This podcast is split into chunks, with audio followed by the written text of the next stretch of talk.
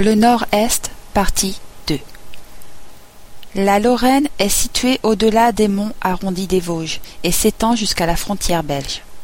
Avec ses deux villes principales, Metz et Nancy, situées sur le cours de la Moselle, la région a un passé industriel important, lorsque l'acier et le charbon étaient encore au cœur de l'économie française. Aujourd'hui, la Lorraine s'est reconvertie dans les technologies nouvelles et la production automobile. Une industrie locale, la cristallerie, Baccarat, Dôme, est pourtant toujours vivante et continue de fabriquer des produits à base de verre d'une grande qualité.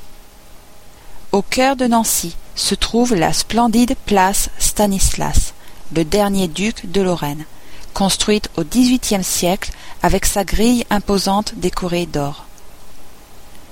La plaine d'Alsace, entre les Vosges et le Rhin, est la plus petite région de France. Elle n'a que 50 kilomètres de large et environ 200 kilomètres de long.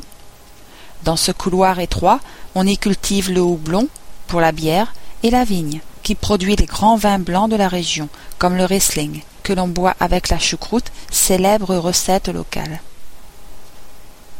où l'influence germanique est grande, on y trouve des châteaux, comme celui de Ribeauvillé, dans le style architectural de Bavière et du Rhin.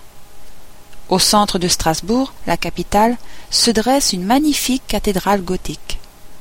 C'est dans cette ville que se trouve le Palais de l'Europe, siège du Conseil de l'Europe et du Parlement européen.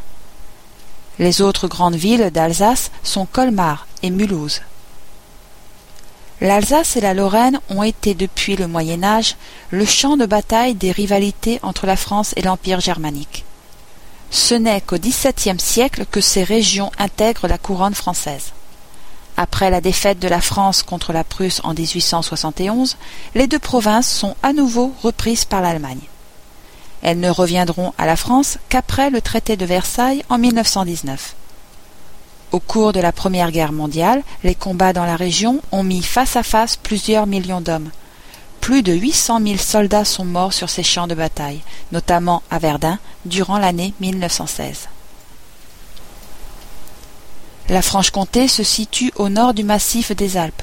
C'est aussi un pays montagneux et forestier, 40% du territoire. Il s'étend sur la longueur des monts du Jura, 300 km, qui forment frontière avec la Suisse. La capitale est Besançon, connue pour son industrie d'horlogerie, mais aussi pour sa citadelle construite par Vauban, l'architecte de Louis XIV.